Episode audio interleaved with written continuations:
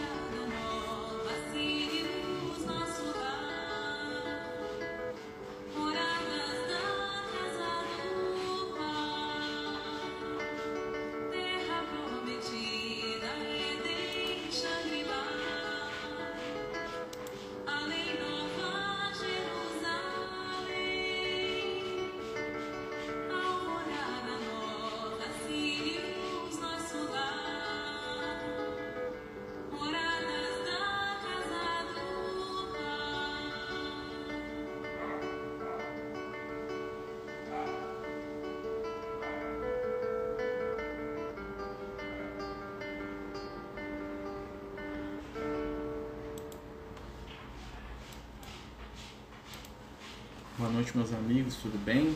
Né, vamos dar início ao nosso estudo da noite. Pedindo aí a Jesus que possa nos abençoar, nos envolver com seu amor. É, ontem, infelizmente, a gente teve um percalço técnico aí, não deu para fazer o estudo de mediunidade, né? Mas semana que vem, com certeza, né, na próxima quarta-feira, a gente vai dar continuidade né, ao nosso tema da- do estudo de mediunidade, que é a influência dos espíritos na nossa vida, tá, pessoal? A gente vai estar continuando.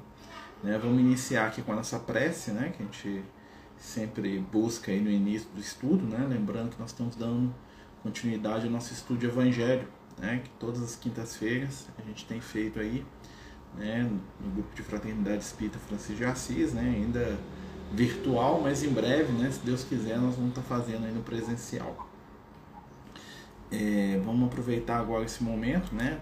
Vamos nos unir aí nas vibrações da prece, né? Dos bons, que os bons espíritos e os amigos espirituais possam nos ajudar neste momento, que possamos receber agora as vibrações de paz, de luz e de afeto, para que juntos possamos estender os valores do Evangelho à altura da necessidade espiritual de cada um. Senhor Jesus, traz a cada um de nós o reflexo do teu amor, a presença sublime da tua caridade. Ajuda-nos a amar, ensina-nos a viver, a respeitar, a compreender e a caminhar, sempre alicerçados pelo bem e pela caridade. Que possamos estar sintonizados contigo, hoje e em todos os momentos. Que assim seja. Graças a Deus. Então, pessoal, boa noite, né? Mais uma vez a todos, né? Que Jesus possa nos abençoar, Jesus possa nos envolver nesse momento, né? Estamos aí começando mais um estudo de Evangelho, né? Hoje nós vamos para o Evangelho de Mateus, no capítulo 11, né? Nós vamos falar um pouco, né? Sobre o João Batista, né? Por isso a gente está até colocando algumas músicas aí, lembrando aí da vibração, né? Desse grande espírito, né? Desse grande precursor do Cristo, né, e a gente vai falar um pouquinho dele hoje porque né, o capítulo 11 é né, chamado né, pelos estudiosos do elogio do precursor, né, quando Jesus fala de João Batista. Né, a gente vai lembrar que é, nos último, no último capítulo o Cristo envia seus discípulos de dois a dois por todo Israel, como se fosse um teste, uma preparação para o trabalho de difusão espiritual que eles haveriam de fazer. Né, existe uma analogia muito grande desse enviar que Jesus faz com os discípulos ali né, em Israel, a gente reencarnando, né, vindo para o plano físico, né, e a gente aqui no plano físico né, seguindo as orientações do Messias. Né, então a gente tem essa analogia. E agora né, vai aparecer mais uma vez é, a grande figura do João Batista para a gente poder é, estudar e para a gente poder trabalhar em cima né, dessa personalidade. Vamos lembrar que o João Batista né, ele representa né, a lei e os profetas, né, porque segundo a informação espiritual, né, a, a mais conhecida, né, o João Batista é a reencarnação do profeta Elias. Né, assim como antes né, ele tinha sido Moisés, né, e antes disso ele tinha sido José do Egito, e antes disso ele tinha sido Abraão. Né? Então esse espírito não é um espírito qualquer na história do povo de Israel. Né? Esse espírito não é um ser que está ali por acaso. Né? O João Batista em Israel ele representa né, a espiritualidade né, e aquele que cuida daquele povo desde o início dele. Né? O João Batista ele vai estar ligado ao povo de Israel desde as suas primeiras encarnações ali, né? desde quando o povo de Israel nasceu e ele vai trazer né, todo um simbolismo espiritual junto a ele. Né? Então, assim, a gente sempre fala isso, que se a gente analisar as relações do povo de Israel com João Batista e com Jesus, nós vamos notar que elas são bem diferentes. Né? Enquanto que o Cristo, do alto de toda a sua autoridade moral, né, vivia sendo questionado pelos fariseus, pelos doutores da lei, né, por aqueles que lideravam a sociedade judaica ali do ponto de vista religioso, né, nós vamos notar que o João Batista era uma figura inquestionável naquele povo. Né? Em nenhum momento o povo de Israel é, é, questiona, pergunta né? ou contende com João Batista de forma alguma. Né? A única pessoa que faz bate de frente com João Batista é o rei Herodes, né? que era né, é, de origem síria, né? e apesar de ele ser judeu do ponto de vista religioso, né? mas ele não é um espírito propriamente ligado né, a, ao povo de Israel. Então, né, ele é ligado ao João Batista por problemas do passado, né? Quando João Batista foi o profeta Elias, o rei Herodes, aquele que manda decapitá-lo, vão lembrar, né, gente? Herodes, assim como César, é um sobrenome, né? Então, Herodes, na época de Jesus, tiveram vários, né? Teve o Herodes o Grande, que era o pai desse Herodes, né, que manda matar o João Batista. Teve o Herodes, né, que chama-se Herodes Antipas, né, que é esse que né, que teve lá toda a questão de cortar a cabeça do João, depois teve o Herodes Agripa, o Herodes Agripa II, né? Então Herodes é um nome familiar, tá? Então tem vários personagens, né, na época de Jesus que tinham o nome ou o sobrenome Herodes, não confundir, não é a mesma pessoa, né? Normalmente são filhos, sobrinhos, né, desse, desse companheiro aí. E o Herodes em questão, né, que é o Herodes Agripa, né, que é, desculpa, Antipas, né, ele era a reencarnação, né? Ele e a esposa dele, Herodíades, né? Eram a reencarnação do rei Acabe e da Jazebel, né? Que eram dois personagens que tiveram muito problema lá com o próprio profeta Elias. Então reencarna o trio completo, né? O Jezebel como Herodíades, né? O rei Agripa, que era um rei de Israel, como rei Heróis, né? E o João Batista, né? Que era o profeta Elias. Tá? Então só, só para a gente poder entender a história desse ser. Depois da encarnação de João Batista, ele teve outra encarnação? Não. Teve, teve, mas famosa não, tá? Ninguém sabe, porque ele, ele por escolha própria, ele se recolheu a, a, a vamos dizer assim, a, ao silêncio espiritual. Ele não reencarna de maneira famosa, até porque isso faz parte da história dele, né? A grande vitória espiritual do João Batista é o importa que ele cresça e eu diminua, quando ele fala isso do Cristo. Né? Porque o João Batista, ele sempre nas suas encarnações, ele foi o protagonista, ele foi o personagem principal da história. Né? E aí quando Jesus vem, ele aprende a grande lição né, de um espírito né, que sofreu e amargou muitos erros no passado, né, e que né, a sua redenção final é quando ele, ele percebe que o papel dele era diminuir enquanto indivíduo para que o Cristo crescesse não só aos olhos da humanidade, né, mas na própria intimidade dele. Então, enquanto o ego dele diminui, Jesus cresce, né, vamos dizer assim. Então vamos lá, né? Nós temos lá é, o João Batista, né, que foi né, um, um, uma figura que estava muito proeminente na época do Cristo, né? Tem um cabelo aqui. É, não, cabelo na boca é muito ruim. É, desculpa, gente. Então, assim, o João Batista, né? Eu estou olhando aqui a, minha Bíblia aqui para me ver onde a gente vai começar a ler, né? Nós vamos começar aqui no capítulo 15, né? O João Batista, ele nesse momento tá? que, o, que o Mateus relata aqui pra gente. Né? Vamos lembrar que o Mateus ele relata as passagens da vida do Cristo que mais chamavam a atenção para ele, né? assim como todos os seguidores lá daquela época. O João Batista, nesse momento, ele se encontrava preso. Tá? O rei Herodes já tinha mandado prender ele. Né? E nós sabemos, né, claro, né, que dessa, dessa prisão ele só sairia desencarnado. Né? Ele, vai, ele tá preso aqui, ele vai ficar um bom tempo preso, né? Quando na festa lá, né? Em que a, a sobrinha do Herodes lá, né? Dança lá, né? A Salomé, né? Que ele tava de olho da menina, né? Que era sobrinha dele, pro pai de pai e pro pai de mãe, né? Porque a, a esposa dele também era meio irmã dele, é um negócio tudo complicado. E era casada antes com o irmão dele, era um trem todo nesse nível, né? E aí ele fica doido com a menina e a menina consegue, né? Que ele prometa que ela faria qualquer coisa ele manda matar o João Batista. Isso não, tem, não tinha acontecido ainda, ele estava preso, tá? E aí o João Batista, né, que conhecia o trabalho do Cristo, né, ele vai fazer uma coisa muito interessante, né? Nós vamos ler aqui, vamos explicar o porquê, né, das ações de João Batista. Olha só. Tendo Jesus acabado de dar essas instruções aos doze discípulos, partiu dali para ir ensinar e pregar nas cidades deles. Então o que acontece? Jesus manda os doze discípulos, né? Os doze apóstolos, né? E ele sai com os outros, né? Porque ele tinha mais de 12, né, gente? Vamos lembrar, Jesus tinha muitos discípulos, né? inclusive as mulheres também, que eram, né? Tinha estado de discípulo, pelo menos para Jesus tinha, né? Para a multidão, né? É outra coisa. O preconceito da época é outra coisa. E aí Jesus, ele sai com esses outros discípulos, com, com as mulheres, e ele aproveita que os apóstolos, né? Os futuros apóstolos estão, vamos dizer assim, treinando, e ele continua visitando as cidades ali da região da Galileia, né? Que era a região onde ele vivia. Né? E como João, estando no cárcere, tivesse ouvido falar das obras de Cristo, enviou dois dos seus discípulos. Então, João Batista, né? Outra coisa que é muito bom a gente sempre lembrar quando estuda o Evangelho, gente, tem dois Joões, né? O João Evangelista, né? Que é lá o mais jovem, que é lá que escreveu o Apocalipse, que é o que escreveu o livro de João, né? que escreveu as cartas de João, que é aquele que fica no pé da cruz, que é aquele que ficou com Maria. Esse é o João Evangelista, que nessa época aqui era um adolescente aí de uns 16 anos de idade. E tem o João Batista, que é o primo de Jesus, né? Que tinha mais ou menos a idade de Jesus, um pouco mais velho que Jesus, né? E que é morto pelo rei Herodes. São dois Joões diferentes. Muita gente confunde né, as duas personalidades, né? E às vezes fica né, difícil a pessoa entender o contexto porque confunde um com o outro. São duas pessoas diferentes. Até o primeiro João, né, o João Evangelista, foi discípulo do João Batista. Né? Então são, são espíritos muito próximos, porém diferentes, só para a gente não, não, confundir. Né? O João que está preso aqui é o João Batista, o primo de Jesus. Né?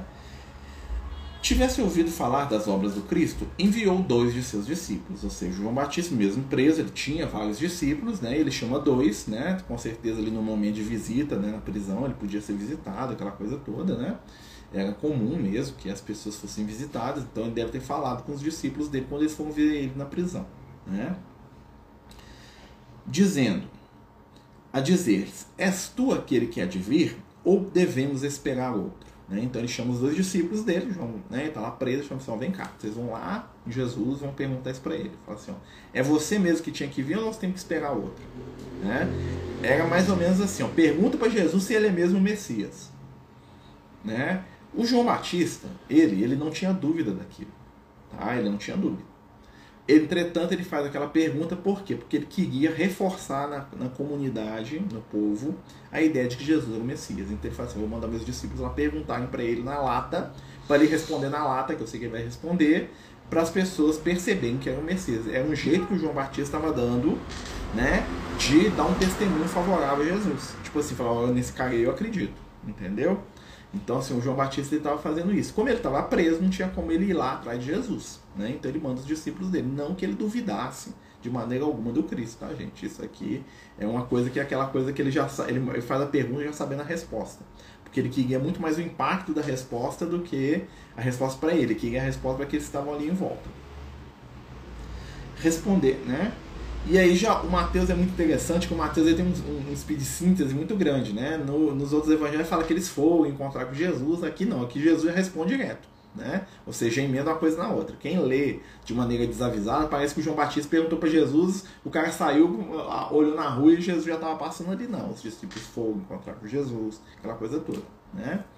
Respondendo Jesus, disse-lhes. Olha só, então aqui o Mateus já pula lá para a resposta de Jesus, algo que aconteceu talvez semanas depois. Até que eles saíram, até que eles encontraram Jesus, até que eles tiveram um momento oportuno para conversar com ele, público, né? Eles queriam perguntar isso em público, ou seja, Jesus vai ensinando para um monte de gente, chega os discípulos de João Batista e fala, oh, nós temos uma pergunta aqui do, do João Batista para você, mestre.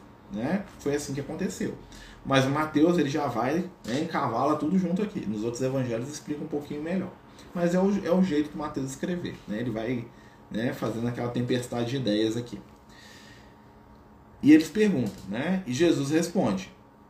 Respondendo Jesus disse: Ide e contai a João o que ouvistes e vistes. Olha só o testemunho, né? Então ele fala assim: ó, vocês vão lá falar para o João o que vocês estão vendo aqui. Né? Ou seja, o testemunho de Jesus não é ele falar se ele era ou não o Messias. O que provava que Jesus era o Messias não era o que ele dizia, era o que ele estava fazendo. Olha que interessante. Né? Olha aqui. Ide e contai a João o que ouvistes e vistes. Os cegos vêm, os coxos andam, os leprosos são limpos, os surdos ouvem, os mortos ressuscitem, ressuscitam, os pobres são evangelizados, e bem-aventurado aquele que não encontrar em mim motivo de escândalo. Né? O que é que Jesus fala? Né? Ele, fala, ele faz o resumo da, do trabalho dele. E quando ele fala aqui das curas, né, isso é muito mais profundo, gente. Quando ele fala de cura, aqui ele não está falando só a cura física do cara lá que era cego e ele fez o cara enxergar. Né, que isso é uma coisa que aconteceu, mas o, o, o profundo do negócio é diferente. Aqui. Vamos, vamos analisar um por um. O que, que ele fala primeiro? Os cegos vêm. Né? Então, o cego é aquele que é incapaz de perceber a luz. E a luz, a metáfora da luz, é o conhecimento. O cego é aquele que está nas trevas, está em ignorância. O cego vê além de ser o fenômeno lá de ter curado os, os, rapazes lá que são cegos, né, o cego de nascença, aquela coisa toda, os 10, né, aquela, aquela, aquela história toda, tem a ver com o quê? As pessoas estão vendo a luz, o conhecimento está chegando para as pessoas.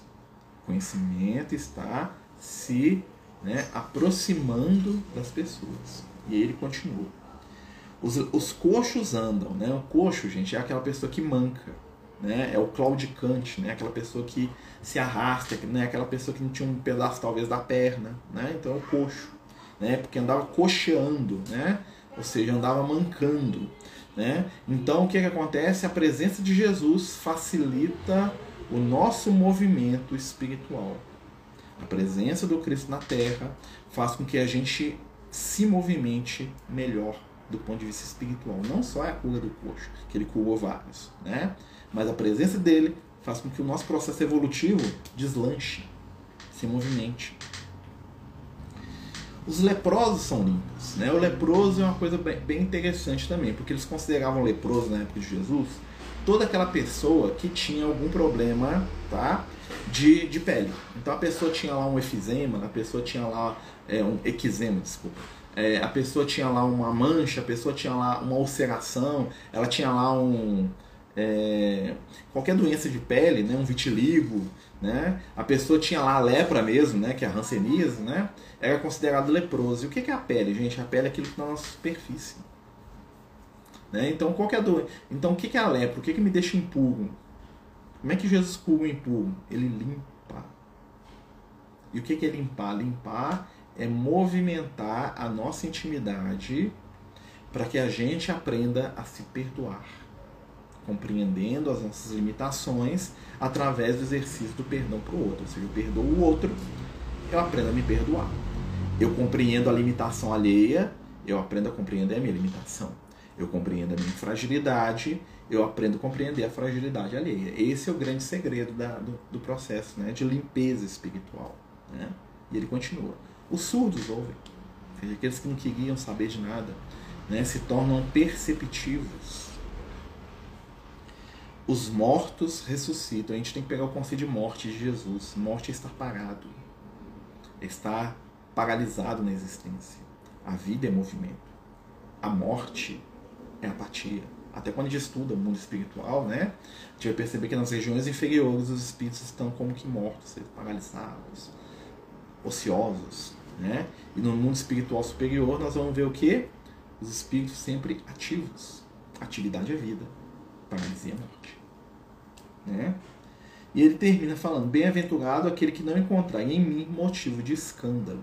Olha que interessante, né? O que é o escândalo? O escândalo é, que é aquela, aquela informação bombástica que assusta e constrange. O escândalo.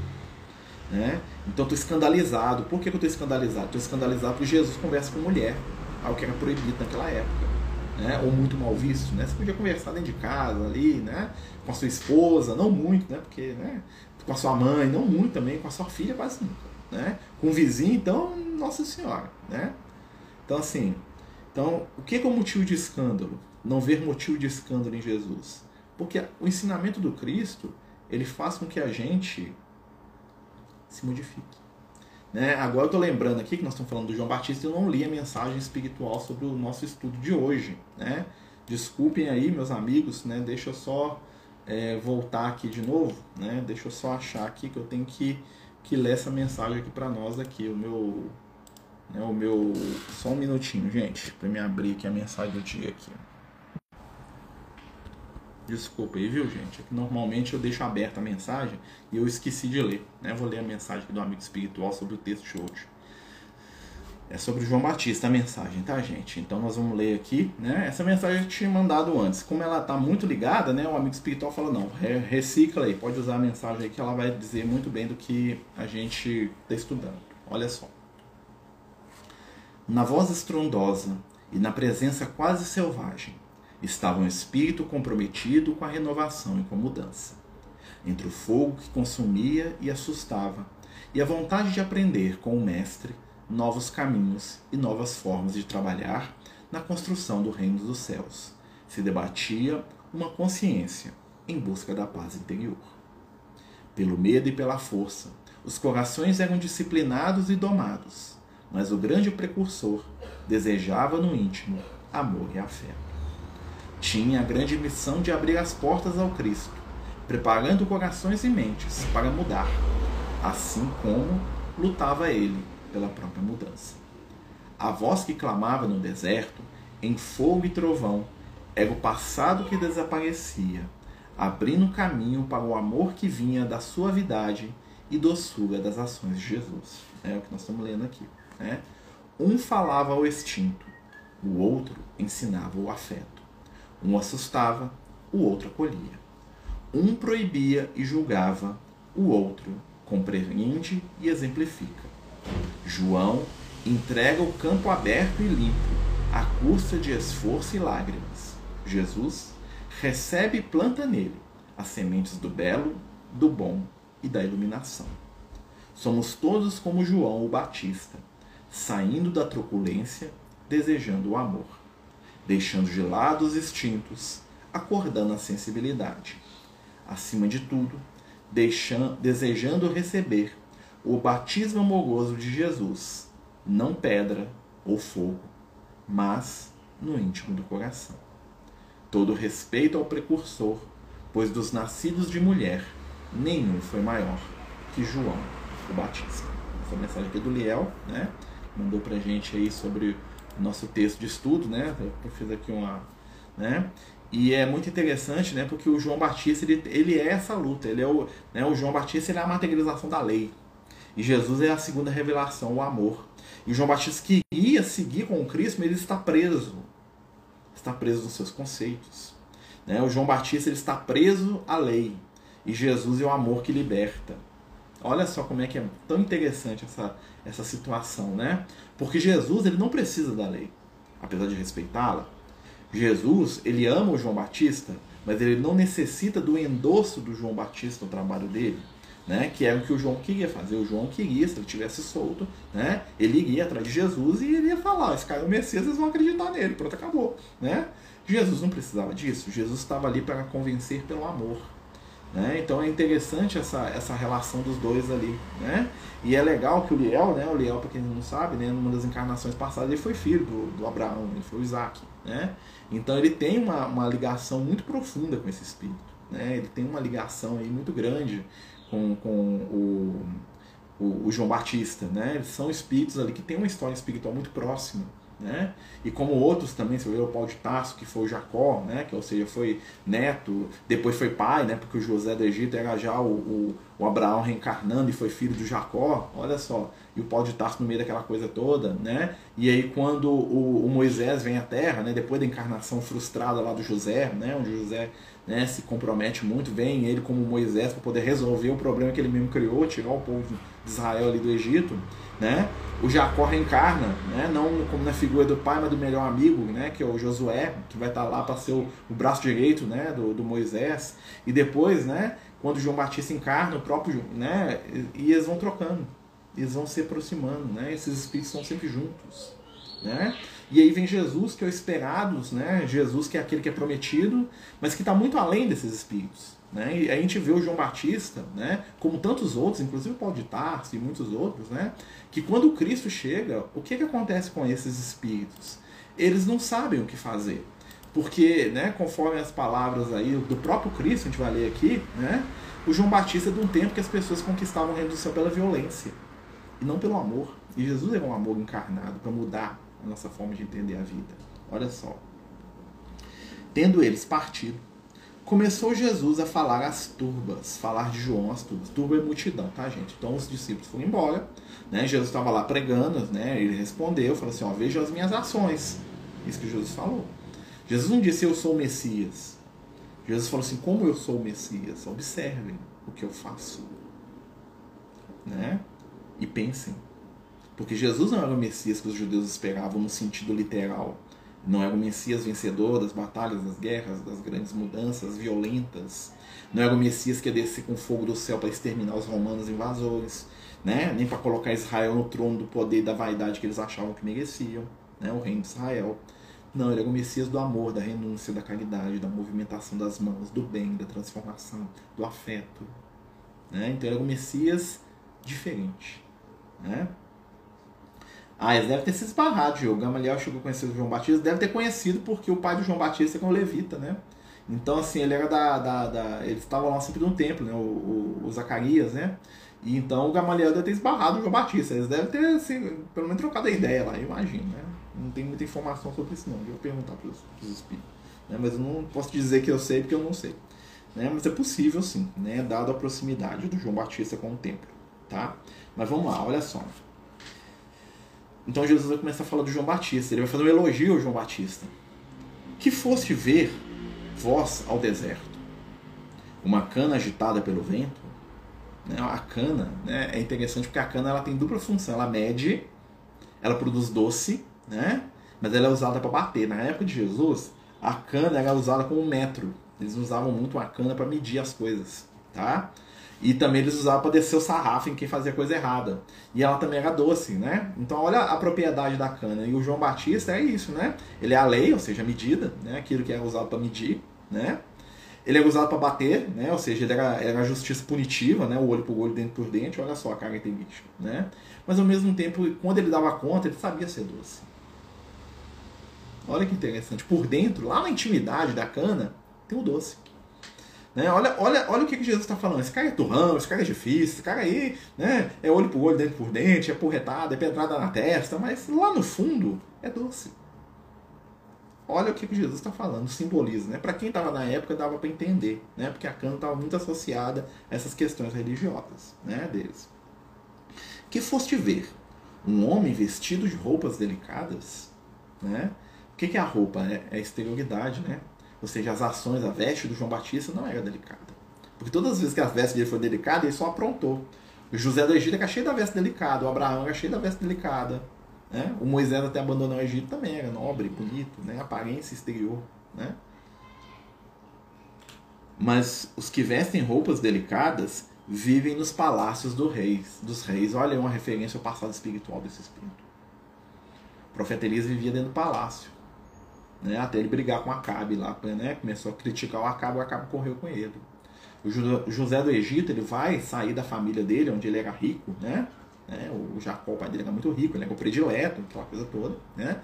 E ele vai para o Egito, onde ele se transforma no chanceler do Egito, o Adon, né? Que era o nome que eles usavam, que era o segundo depois do faraó, né? O homem das vestes delicadas o Moisés, né, ele é criado, ele é filho da princesa Termutes, né, que é uma princesa egípcia, né, com o Ibrahim, né, que é um, um, um hebreu, né, depois ela fala que não é filho e tal, mas você vai ler lá o livro Faraó Menerpitá, você vê, é filho mesmo, é filho da princesa mesmo, né, que negócio do Moisés na, no negócio da aguinha lá, foi um trem que ela criou lá para poder falar que não era dela, mas era, né, então ela adotou o próprio filho, né, para não pegar mal, né, mas é outra história isso aí, né, e estava lá dentro do palácio, as vestes delicadas nos palácios, mas Aí Jesus continua: que fostes ver? um profeta? Né? Sim, vos digo eu. E ainda mais do que um profeta. Ou seja, ele está falando da posição espiritual do, do João Batista. O João Batista é o espírito principal do reino de Israel. E o espírito mais importante daquela história toda tá? é o Moisés. Porque este é aquele de, de quem está escrito. Aqui Jesus é categórico. Eis que envio o meu mensageiro diante de ti, o qual te preparará o caminho diante de ti. Olha que interessante, né? Então Jesus vai na lata, fala assim: esse cara aqui é aquele que estava predito. O Elias que havia de voltar. Existia uma lenda entre os judeus que o profeta Elias não tinha morrido, que ele tinha sido levado vivo para o céu. É uma lenda, né? Apesar que está lá no livro de Reis, né? Que é um livro meio mitológico também, né, gente? A gente tem que né? E os judeus esperavam que quando o Messias viesse, o profeta Elias ia passar primeiro e falar: oh, esse cara aqui é o Messias. A missão do Elias era voltar e apontar para eles não errarem. Né? Não foi muito bem do jeito que eles queriam, não. Né? Veio o João Batista e apontou: esse aqui que é o Messias. Eles não aceitaram muito, não. Né?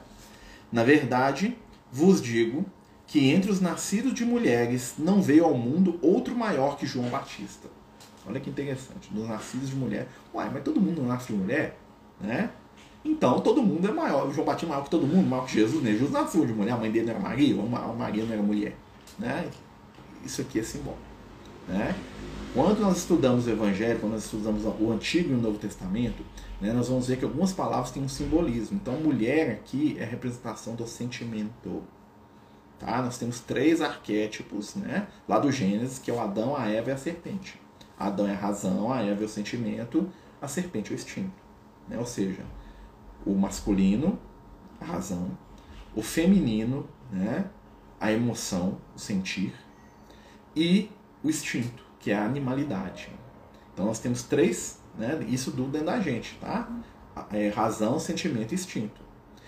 Olha só, nós temos três revelações. A primeira revelação é o que a lei de Moisés. Qual que é o objetivo da lei de Moisés? Era lidar com os instintos, estabelecer limites, olho por olho, dente por dente mordedura por mordedura, né? Então a lei de Moisés ela mantinha limite, ela disciplinava o instinto. A segunda revelação é a lei do amor que vem ser trazido, que vem ser, né, trazida pelo Cristo, por Jesus, que está no meio, porque Jesus sabe controlar todos, né? Então ele vem, ele escolhe a lei do amor para ele trazer. Então Jesus vai estar sempre envolvido com as mulheres, né? Ou seja, ele vai estar sempre trabalhando que emoções e sentimentos. E a terceira revelação, né, que a gente vai ver lá, né, que é o conhecimento espírita, né, em muitas das suas manifestações, é o que é a fé raciocinada, trabalha a razão. Olha, três revelações, cada uma trabalhando um aspecto da nossa intimidade. Moisés disciplina o espírito, o instinto, Jesus nos ensina a trabalhar o sentimento e a doutrina espírita nos ajuda no desenvolvimento da razão. A conexão então. Olha que interessante. E Jesus fala dos nascidos de mulher, né? Por que, que o João Batista nasceu de mulher? Porque João Batista já não era escravo do instinto. Jesus divide a humanidade em grupos, quando ele fala assim, ó, raça de víboras. O próprio João Batista usava esse termo, né? além de Jesus. Né? Nos evangelhos tem Jesus usando esse termo e o João Batista também. Raça de víboras. Olha o que isso quer dizer. Víbora não é serpente? Raça de víboras, ou seja, filhos da serpente, ou seja, vocês que são dominados pelos instintos. É raça de víboras. Todos nós nosso estado espiritual, enquanto somos controlados pelos instintos, somos raça de víbora, uma analogia, tá, gente? Não é negativo. É mais uma marcação do nosso estado espiritual. O João Batista é um nascido de mulher. Ou seja, se o João Batista nasce de mulher, qual que é a característica principal desse espírito? Ele é dominado pelo quê? Não é mais pelo instinto, pelo sentimento, pela emoção. Os espíritos que são dominados pela emoção, ou seja, os nascidos de mulher, né? Como Jesus categoriza aqui, são aqueles espíritos que são levados pela força das que eles sentem. Te amo, te odeio. Se for uma emoção positiva, eu viro um anjo. Se for uma emoção negativa, eu até mato. Né? É o espírito apaixonado. Não é o amor equilibrado, é, é o sentimento. Então o sentimento ele vai para cima e para baixo. Por isso que Jesus vem ensinar a gente a lidar com o quê? Com a mulher. Qual é a mulher que Jesus está falando? A mulher que está dentro de nós a minha mulher, eu, Marcelo, mulher, meu sentimento. Quando Paulo de Tarso pega as cartas dele e fala assim que as mulheres estejam submissas a seus maridos e perguntem qualquer coisa que queiram saber a eles dentro de casa, e o pessoal aterroriza com aquilo, né? A essência espiritual do que ele está falando é muito mais profunda do que o, o, o machismo da época. Ele está falando assim: ó, quando você tiver um problema de sentimento, né, usa a sua razão e manda o seu sentimento consultar a tua razão, ou seja, a mulher consultar o marido. O meu sentimento está subordinado à minha razão, é eu comigo mesmo. Não é eu com os outros, não, não é eu dominar mulher nenhuma, não, nem mulher nenhuma, entendeu? É nesse sentido. Então existe uma profundidade espiritual. Então Jesus fala assim, dos nascidos de mulher, nenhum é que João Batista. Ou seja, dos espíritos ainda são controlados pelas emoções, Jesus não é controlado pelas emoções. Ele tinha as emoções, mas ele tinha controle sobre elas. Ele não era, ele não, ele não caía na onda, ele não odiava quem detestava ele, ele não ficava feliz porque todo mundo elogiava, nem ficava triste porque todo mundo achava ele feio. Ou seja, ele não estava sob o domínio das emoções. Ele tinha as emoções, ele amava, ele sentia, ele ama, né? mas ele não está sob o controle das emoções. Tanto é que Jesus se referia a ele como filho do homem. O filho do homem é quem? É quem, né? A razão, o homem, a mulher, o sentimento juntou os dois, razão e sentimento, equilíbrio, sabedoria, evolução, iluminação, tem o Cristo. Então, quando eu casar na minha intimidade o meu sentimento e a minha razão, na qual o meu sentimento seja o motor da minha evolução e a minha razão seja o volante, né? a razão é o volante do carro, o sentimento é o, é o motor. A mulher dentro de mim é o motor da vida. É o amor. O homem dentro de mim, isso metaforicamente, né, gente? É o que? É o direcionamento. Quando nós casamos os dois, nós direcionamos a nossa caminhada evolutiva para o bem. Nós elevamos, nós saímos da humanidade. Nós transcendemos. Né? E aí continua. Olha só, vamos lá. Na verdade vos digo que entre os nascidos de mulheres não veio ao mundo outro maior que João Batista. E dos espíritos estão vinculados aos sentimentos, às emoções, naquela época não tinha reencarnado nenhum no planeta Terra mais evoluído que João Batista. Mas o menor do reino dos céus é maior do que ele. O que é o maior do reino dos céus? O reino do céu é aquele que está com a consciência e equilíbrio. Ou seja, aquele que já tem equilíbrio de razão e sentimento, o menor deles é maior que o João Batista. O João Batista é o suprassumo da emoção, mas ainda assim é dominado por ela. Né? Porque o João Batista é o cara que se a mulher adulta estivesse na frente dele, ia tocar pedra na testa dela. Né? Tomado pelo zelo do Senhor. Tinha um negócio de um zelo do Senhor, né? O João Batista corria atrás do Herodes na rua, gritando que ele era incestuoso e adúltero. Né? Safado sem vergonha que roubou a mulher do próprio irmão, que é irmã dele também. Né? Porque a Herodis é casada com um irmão dele chamado Arquelau. E ela mesma era irmã dos dois. Aí ela separou de um irmão foi casar com outro. E levou a filha que era fruto do incesto. Olha só, que, que maluquice, né? Ou seja, a menina lá, né, a Salomé era a filha do, do, do, irmão dele com a irmã dele. Né? Ou seja, a sobrinha é um trem todos que. E ele apaixonou pela menina. Né? Olha só como é que é o desequilíbrio. E o João Batista, o que, é que ele fez? Teve caridade, bondade, amor. Falou: não, são safados, você pode ser rei de Israel. Não, absurdo, Deus vai te queimar no inferno. Era isso que foi o João Batista. Ser totalmente dominado pela emoção. E aí ele vai morrer sobre um ato de quê? de emoção. Né? E vão lembrar que o profeta Elias, o que, que o profeta Elias faz no momento lá da vida dele? Ele manda matar os 418 profetas de Baal, né? Lá no desafio de Elias, lá tem uns negócios, tem até os filmes, né? E aí ele reencarna, né? Cortou a cabeça de 418, ele perde a dele, né? Quem corta a cabeça dos outros morre. Jesus fala isso para os discípulos, né? Quem toma da espada morre pela espada, hein? Falou pro Tiago, né? O Tiago, irmão do João Evangelista, que era um discípulo de Jesus que não estava armado, né? e morreu pela espada. Foi o primeiro a morrer, ó, decapitado. Né? O Paulo Tarso, né? Paulo de Tarso também andava armado em um determinado momento da vida dele, ó, morreu decapitado, né? É um trem né, complicado, né? Mas vamos, vamos continuando aqui. Tá dando para entender, gente? Ou tá muito complicado, esquisito? Se tiver, a gente volta de novo, tá? Desde os dias de João até agora, o reino dos céus adquire-se a força, e são os violentos que o arrebatam Todos os profetas e a lei profetizaram até João. Olha só, então Jesus fala aqui, até o João Batista o negócio era na base da força bruta. Ou você acredita ou você não acredita, é lei. Né? Moisés não tinha brinquedo com Moisés, não acreditou não, decepa, mata. Ah, eu não concordo com ser pedreiro até a morte. Ah, eu acho que Moisés está errado, mata. Moisés era assim, né? Tinha pecou, morreu, né? Se você não morre, alguém vai morrer no seu lugar. Vai ser um animalzinho, vai ser um bicho, vai ser o que for. Né? Então, aí, e se vós quereis compreender, ele mesmo é o Elias que há de vir. E os que têm ouvido para ouvir, ouça. Olha que interessante, né? Então Jesus ele vira, né? E fala assim, até a época do João Batista, o reino dos céus, a construção espiritual de cada um de nós, é uma construção violenta. Por quê? Porque ela era o quê? Primeira lei, primeira revelação. A lei de Moisés é para disciplinar instinto. Não pode. Se você fizer, você morre. Se você descumprir, está morto. Aí veio Jesus e alivia, fala assim, o amor cobra a multidão do pecado. Ufa, que negócio é esse de amor cobra a multidão de pecados? É o ensinamento do Cristo. Jesus fala pra gente o seguinte, se você amar, os seus erros vão ser apagados pelo seu amor. Desde que você apague os erros de quem te ama também. Né? A lei do amor é fácil e difícil ao mesmo tempo. A lei de justiça, não. A lei de justiça é olho por olho, nem por dentro. Se você fugou meu olho, eu vou fugar o seu. Aqui, Pronto, proof, estamos igual, resolvido. Tem que te perdoar, tem que te amar, nada. Nós estamos com os dois olhos fugados. Né? Você arrancou meu dedo, arranca o seu dedo também, reencarpa. Né? Se me roubou, eu te roubo. Eu roubei, você é roubado.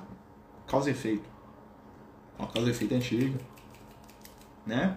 A lei do amor de Jesus já é uma coisa diferente. Porque quando Jesus vem, ele vai trazer uma outra revelação, que é a revelação da lei do amor. O amor que cobre a multidão do pecado. Então, se eu roubei, mas eu amei, eu não tenho que ser roubado. Mais fácil, né? Só que eu tenho que aplicar isso pro meu irmão. Para mim poder viver a lei de amor de maneira plena, eu tenho que parar de exigir, exigir justiça para o meu próximo. Aí que o negócio embanana tudo pro nosso lado. Porque quando alguém falha comigo, eu quero que a justiça divina apareça na hora e Deus, né, faça igual Zeus do Olimpo e joga um relâmpago na testa de quem me magoou, de quem me agrediu, né? Quando alguém faz uma coisa errada, eu falo assim, cadê Deus que não pune a hora? Se Deus existisse, tinha matado esse cara. Se Deus existisse, tinha deixado esse cara fazer, né? Eu quero justiça imediata. A lei de Moisés. Né? E aí, quando eu peço para mim, o que é que eu falo? Não, Deus, eu sou muito pecador, eu erro, eu falo. Você sabe que eu não fiz de propósito? Me desculpa aí, me perdoa. Ou seja, nós queremos lei de amor para nós e lei de justiça para o outro.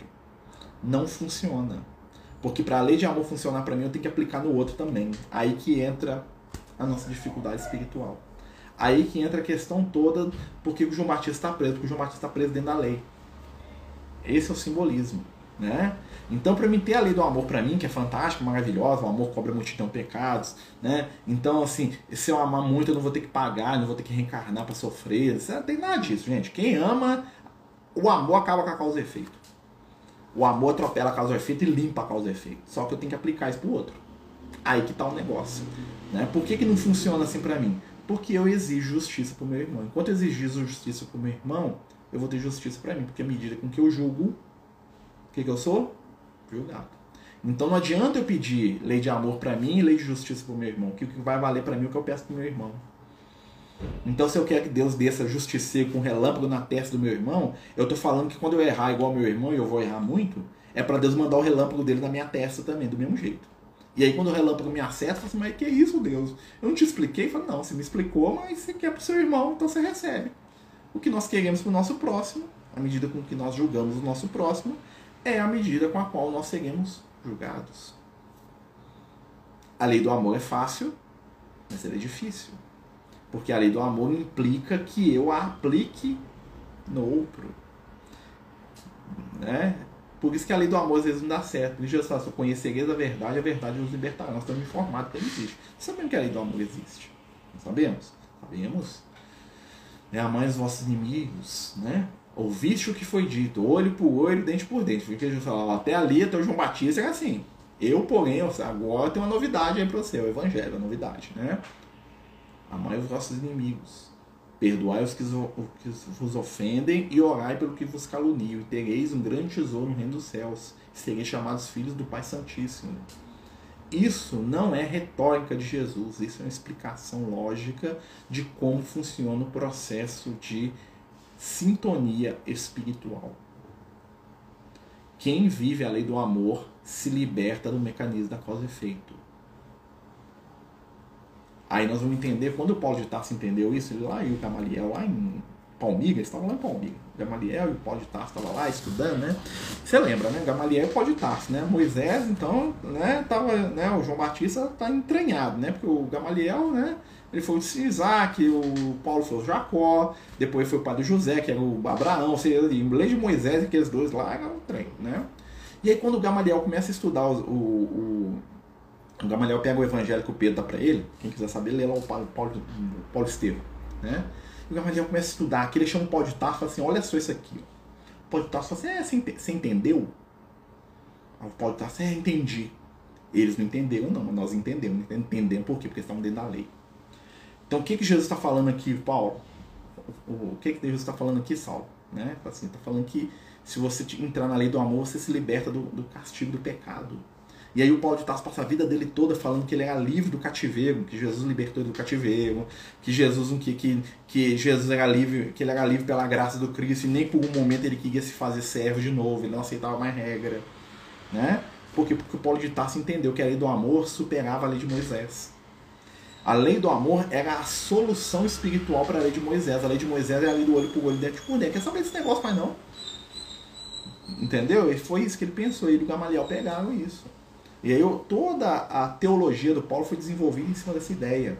Só que depois o pessoal deturpou, né? Pegou lá e, e ressaltou Moisés de novo, né? Porque a lei ela é muito boa para disciplinar, mas também é uma ferramenta de escravidão. Através da lei eu te controlo. Através da lei eu falo que você tem que fazer isso ou aquilo, senão Deus te pune. Quando é a sua própria consciência que te pune. A lei de Moisés tem sido manipulada pelas trevas. Ela é útil até determinado momento da nossa evolução. Porque chega um momento que nós não queremos mais regra, nem precisamos, nós queremos amor. E aí vem o Cristo nos ensina que amando nós vamos ser amados. Aí vem o Cristo nos ensina que à medida com que eu julgo meu irmão, eu vou ser julgado. Se eu julgar, jogar justiça para ele, eu quero ter justiça para mim. Se eu jogar misericórdia, perdão, carinho, compreensão, entendimento pro meu irmão, eu vou ter isso para mim. E aí vem a doutrina espírita e traz um outro negócio depois, que é a fé raciocinada. Por que você acredita que eu entendo? Porque na época do Cristo, o entendimento dessas coisas era só para nata. Né? O Gamaliel reunia lá os discípulos dele, explicava lá o Torá lá para eles. Ah, né? Por isso que os, os doutores da lei ficavam doidos com Jesus, porque Jesus sabia o que eles aprendiam escondido. Né? Os grandes mistérios de interpretação do Torá, né, profundos, Jesus desmiuçava o negócio, jogava isso lá para os pastores de ovelha. Falava, o que, que é isso? O cara tá doido, tá contando isso. E Jesus ainda fala isso para os discípulos. O que eu estou ensinando vocês aqui, gritem sobre os telhados. Olha só o que Jesus fala, não fala para todo mundo. A revelação espiritual é para todos, a transformação espiritual é para todos. E aí nós vamos ver o choque, né? Do por que, que o João Batista fica preso. Porque o Jesus ele tem que ultrapassar o João Batista. O João Batista vai seguir Jesus de outra forma. Né? Não como lei. Ah, Jesus não precisa da lei. Apesar de Jesus respeitar a lei né? e cumpri-la, Jesus está acima da lei. Porque o evangelho do amor é maior do que a lei. Mas a lei existe para quem aplica para o próximo. Tenho que falar isso mil vezes. Que é uma das coisas que a espiritualidade mais é, fala com a gente sobre quando a gente vai estudar evangelho. Assim, o grande problema da humanidade é não entender os, as palavras e os ensinamentos do Cristo. Porque Jesus ensina pra gente que a lei do amor tem que ser vivida pra gente ser feliz. Mas eu ainda estou extremamente apegado, eu, né, individualidades, né, à justiça. Eu passo a minha vida inteira esperando Jesus punir quem eu não gosto. Né? Esperando Deus ir lá e pesar a mão sobre o meu irmão. Quando eu peço para Deus pesar a mão sobre o meu irmão, eu estou pedindo para ele pesar a mão sobre mim também, porque à medida que eu julgo meu irmão, eu vou ser julgado. Jesus falou isso claramente. Não tem dois pesos e duas medidas, é um peso e uma medida para cada um. Aquilo que eu desejo para o meu próximo vai ser aquilo que vai ser minha realidade de intimidade. Por isso nós temos que trabalhar, a gente fala muito disso. Vocês já perceberam quando a gente fala nas questões espirituais que muita gente é muito focada em inveja, fizeram trabalho para mim, e que são invejosos, que inveja mata. Gente, a inveja só atinge quem tem inveja também. Eu só preocupo com inveja porque eu sou invejoso. Então, eu não tenho que co- coibir a inveja. Como é, que eu, como é que eu limpo a inveja dos outros comigo na minha vida? Isso é uma coisa que ninguém pode ouvir. Como é que eu faço pro fulano que tem inveja do Marcelo não tem mais inveja? Eu paro de ter inveja. Quando eu trabalhar a minha inveja, eu saio da onda de sintonia da inveja e resolvo o problema. Né? Quando eu trabalho o meu ódio, o ódio não me atinge mais. Né? Muita gente odiava Jesus. Você acha mesmo que o ódio de alguém atingiu Jesus? Nunca. Né? Muita gente é, detestava o Cristo. Você acha que aquilo atingia? Não, porque ele não odiava. Só existe ressonância e contato entre os iguais. Né? Então, se eu quero justiça e relâmpago na testa de quem faz errado, eu estou pedindo justiça e relâmpago na, na minha testa quando eu faço errado. se eu tenho compreensão, caridade, entendo que meus irmãos sofredores e que me machucam não sabem o que estão fazendo Jesus, quando eu errar, a espiritualidade vai entender. O Marcelo não sabe o que faz, porque ele aplica isso pro irmão dele. Quando a gente vê nos livros, o Speed Luz, né, diante de um criminoso, de um bandido, de uma pessoa má, má mesmo, do Speed das trevas lá, né, ele fala, nosso irmão doente. Você acha que é lindo, né? É só poético, não. Não é poético, é a compreensão que eles têm. Fala assim, esse espírito não sabe o que está fazendo. Mas te matou mesmo, então, ele não sabia. Se ele, se ele soubesse, ele não tinha matado. Ele é ignorante. Jesus fala isso pro pessoal que crucifica ele. Né? Perdoa o pai. Olha, ele pede para o pai que está no céu, né? Consciência. Que eles não sabem o que fazem. Eles não sabem o que estão fazendo. Ele fala isso pra eles, né? Tipo assim, Jesus fala, vocês não estão matando, que vocês entendem o que vocês estão fazendo, vocês são incapazes de entender o que vocês estão fazendo. É a mesma coisa do menino pequeno, seu filho, você vai lá, o menino tá lá aprendendo a morder lá e tem lá os primeiros dentinhos. Você vai lá e enfia o dedo na boca do menino, ele arranca seu. Ele quase arranca seu dedo fora. Ele fez aquilo de propósito? Né? Ele fez aquilo porque ele queria? Não, ele fez aquilo porque ignorância, ele não sabe. Ele, você colocou uma boca, o reflexo dele é fechar. Arrancou seu dedo? Arrancou, foi por maldade. Ele, nossa, que bebê maldoso, né? Vou castigar e processar ele no tribunal. Prende ele, juiz. Né? Atentou contra a minha vida aqui, ó, me mordeu aqui, agressão. Não. Né? Você vai achar, vai doer pra burro, você vai ainda rir depois. Fala, oh, meu Deus, só mordeu que meu Deus. Porque você entende que o bebê não sabe o que faz. E quem faz o mal não sabe o que faz. Mas nós queremos vingança. E Jesus fala assim, não, misericórdia quero, não sacrifício. E os conceitos do Evangelho são fáceis e difíceis ao mesmo tempo. Porque o conceito mais fantástico do Evangelho, que é a lei do amor, ele pede, ele tem um único pré-requisito. É que eu aplique a lei para o próximo. No dia que eu começar a aplicar a lei de amor para as ações que os meus irmãos têm para comigo, que não quer dizer aceitar tudo calado, tá, gente? Jesus não aceitava tudo calado. Tentaram matar Jesus um monte de vezes. Só deixou lá quando ele achou que era necessário, né? Ninguém punha a mão em Jesus antes dele deixar. Mas Jesus entrava no nível de brigar e de odiar alguém? Não. Então se defender é uma coisa. Entrar na onda da violência do outro é bem diferente. A defesa justa, correto.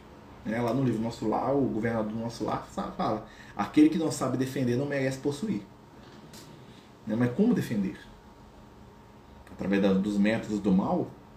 O bem não usa dos métodos do mal. Quando você vê alguém dizendo que é o bem agindo da mesma forma que o mal, então é mal contra o mal. Os métodos do bem não são os métodos do mal. Os métodos do bem são os métodos do Cristo. Né? Então, para a gente fechar aqui o conceito de João Batista aqui, né? João Batista, um grande espírito que vem à Terra, né? em várias encarnações, com a missão de liderar e de organizar o povo de Israel há milênios, né? Tava lá quase 3 mil anos lá, penando com o povo de Israel, batendo a cabeça na pedra, andando pelo deserto, fazendo bobagem, sendo jogado no poço, né? O Moisés, Elias, que povo todo só, né? só se estrepou. Fez muita coisa boa, mas também sofreu e chorou até falar chega. Né? Notem que na mensagem do Leão ele fala isso. Né? E aí, chega o momento do Cristo aparecer na Terra. E quando Jesus aparece na Terra, Jesus ficou tão tempo, não. Jesus está aqui desde a criação do planeta Terra, Marta. Quando a primeira poeira do planeta Terra se uniu há 4 bilhões e meio de anos atrás, Jesus já estava aqui. Né? Ele ficou encarnado. Né? Não precisa? Ele está aqui. Ó. A aula de Jesus é que mantém o planeta Terra existindo, gente. Jesus não tivesse aqui, o planeta Terra desmanchava. Tá? Jesus é a alma do mundo. O planeta Terra né, é a extensão do Cristo. Tá? Preocupa não que ele vai ficar aqui muito tempo ainda. Você vai embora e ele vai continuar. Né? Espero que não, né? Que você não vá, né? Que você fique. Eu tô brincando, né, né gente? Mas assim, Jesus está aqui conosco. Né? E aí o que, que acontece? Esse espírito ele encontra a oportunidade de abrir as portas para Cristo. E Jesus né, permite e o recebe. Né? E aí, no final da vida dele, quando ele está preso, ele vai resolver a questão dele com ele mesmo, quando ele vai falar a frase sublime. Importa que ele cresça e eu diminua. Quando você escuta isso, você não tem um peso espiritual, porque quem está falando ali é um espírito que, nas últimas cinco encarnações ele foi famoso, foi poderoso. Abraão, José do Egito, lá, o faraó do Egito, lá, ó, fazendo o que ele mandava. Os irmãos dele ajoelhados no pé dele, o Egito inteiro lá, trincando os, os, os dentes de ódio dele lá e ele sendo obrigado a ajoelhar no pé dele. Moisés chegou lá, já era príncipe do Egito, os irmãos dele de raça israelita ajoelhavam. Né? Ele vai lá e faz o faraó ajoelhar no pé dele também, né? Aquelas coisas horríveis que ele faz lá em nome de Deus, que Deus mandou ele fazer nada aquelas pragas lá, aquilo lá ficou na cabeça dele, né? Ele vai pro deserto lá, a multidão atrás dele. Profeta Elias. Olha só, só, só ele só chega. É, é, é um cara que chegou, chegou. Esparramava para todo lado. Né? Ele era o protagonista sempre, ele era o herói da história sempre, ele era o que vencia, não importa o custo herói da história, né? Da dele, né? Pra ele era o herói, né? O outro que perde, ele é o vilão, né?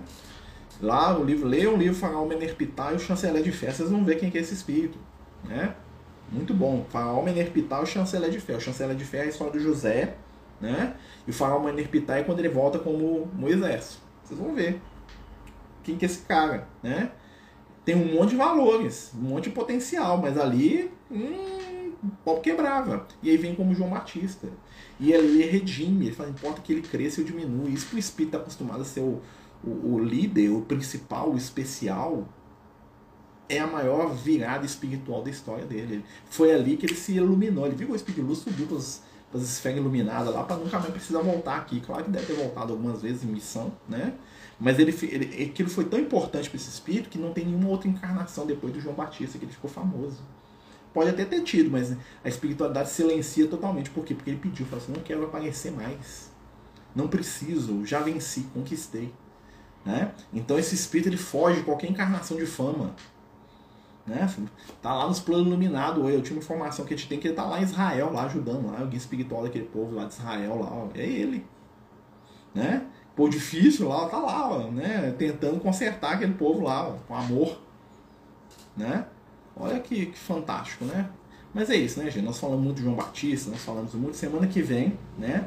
Nós vamos continuar com a segunda parte é, do capítulo 11, né? Nós vamos continuar na segunda parte. Hoje todo mundo ficou muito caladinho aí, fiquei até. Né? Espero que eu não tenha falado muita bobagem, né? Porque aí quando o pessoal fica muito calado, quer dizer que eu falando bobagem, né? Então, se eu falei muita bobagem, né? Eu vou deixar para vocês a frase do pau de taço aí. Examinar e tudo retende o bem, né, meus amigos? Pessoal, lembrar a todos né, que amanhã nós temos nosso tratamento espiritual, né? Vai ser às 8 da noite via Instagram aqui, ó. Nós estamos precisando de ajuda no tratamento, gente. Quanto mais gente puder participar com a gente no tratamento, melhor.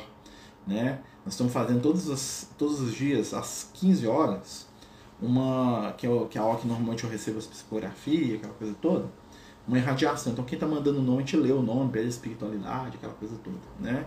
Mas na sexta-feira a gente não faz essa irradiação por causa do tratamento, então vai tudo para o tratamento. Então quem quiser nos ajudar aí a divulgar o tratamento espiritual às 8 da noite, por favor, tá? Quanto mais vibrações e energias se unirem aí, melhor o tratamento funciona, né? Juntos podemos muito em favor daqueles que precisam, em favor daqueles que amamos e em favor de nós mesmos, tá, meus amigos? Eu queria agradecer a todos vocês. Lembrar que nós estamos continuando com os apadrinhamentos do Universo dos Sonhos. Né? Então é quase 400 pessoas para ser apadrinhado. Aí, né? Apadrinhamos acho com 50%, né? graças a Deus. Né? Agora já, né? em setembro, né? festa em dezembro, então o negócio está indo bem. Né? Queria dividir isso com vocês e até agradecer. Né? Então quem puder nos ajudar a divulgar o trabalho, né? nós temos lá o Instagram do projeto, projeto Universo dos Sonhos, só procurar lá. Né? É, no Instagram e tem lá no Facebook Universo do Ponto dos Sonhos, né? Que é a nossa festinha de Natal, né? Esse ano vai ter festinha, vai ter os presentes tudo, vai ter. Nós mandamos uma festa com o pessoal, né? A gente faz um kit de festa e manda e cada família lá que nós acolhemos faz a festa em casa, depois manda foto pra gente. Ano passado a gente mandou, foi muito legal, a gente mostrou pro pessoal, né? Algumas famílias fizeram, tem uma, um vídeo muito legal de uma família assistida lá, carente, né?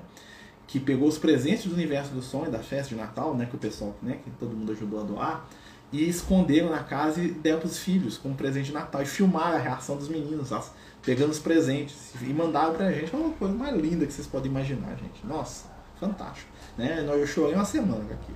Né? Então, assim, é muito legal. Quem quiser conhecer, participar, né? no próprio Instagram a gente tem muita informação. Lá no Francisco de Assis também a gente tem muita informação sobre o projeto. Né? Tá aí há quase 20 anos. Se eu me engano, nós estamos com. Ah, eu acho que vai chegar em 20 anos, se não chegou. Tá, gente? É... Mas Deus abençoe. Tá bom, meus amigos? Deus nos abençoe, nos ilumine, que Ele possa neste momento trazer a cada um de nós as vibrações da paz e da luz de que precisamos possamos estender as nossas mãos, abrir o nosso coração e buscar acima de tudo o exemplo, o amor que consola e transforma. Mestre Jesus, ajuda-nos a desligar dos mecanismos da justiça, para que possamos buscar, acima de tudo, a misericórdia e a luz do teu amor. Nos ensine a fugir da vingança, do revés, dos métodos do mal, para que possamos estabelecer em nossos corações os caminhos da luz e do bem. Fica conosco, Senhor, hoje e sempre.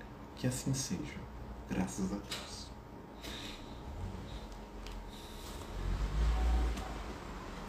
Boa noite a todos, né? O vídeo vai ficar salvo aqui no Instagram, né? Se Deus quiser, né? E depois vai lá pro YouTube também, tá bom? Muito obrigado, fiquem com Jesus, meus queridos. Muita paz, até amanhã, 8 horas no tratamento.